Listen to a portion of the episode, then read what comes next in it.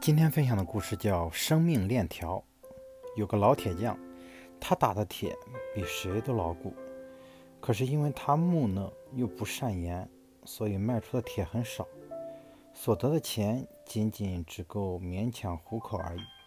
大家说他太老实，但他却不管这些，仍旧一丝不苟地把铁链打得又结实又好。有一次，他打好了一条船用的巨链。装在一条大海轮的甲船上，做了主锚链。这条巨链放在船上好多年都没有机会派上用场。有一天晚上，海上风暴骤起，风急浪高，随时都有可能把船冲到礁石上。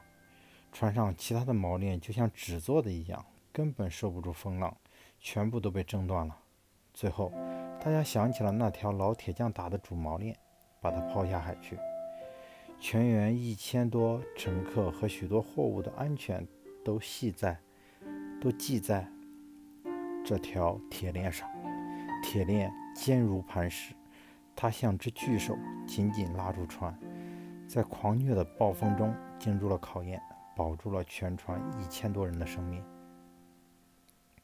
当风浪过去，黎明到来，全船的人都为此热泪盈眶，欢腾不已。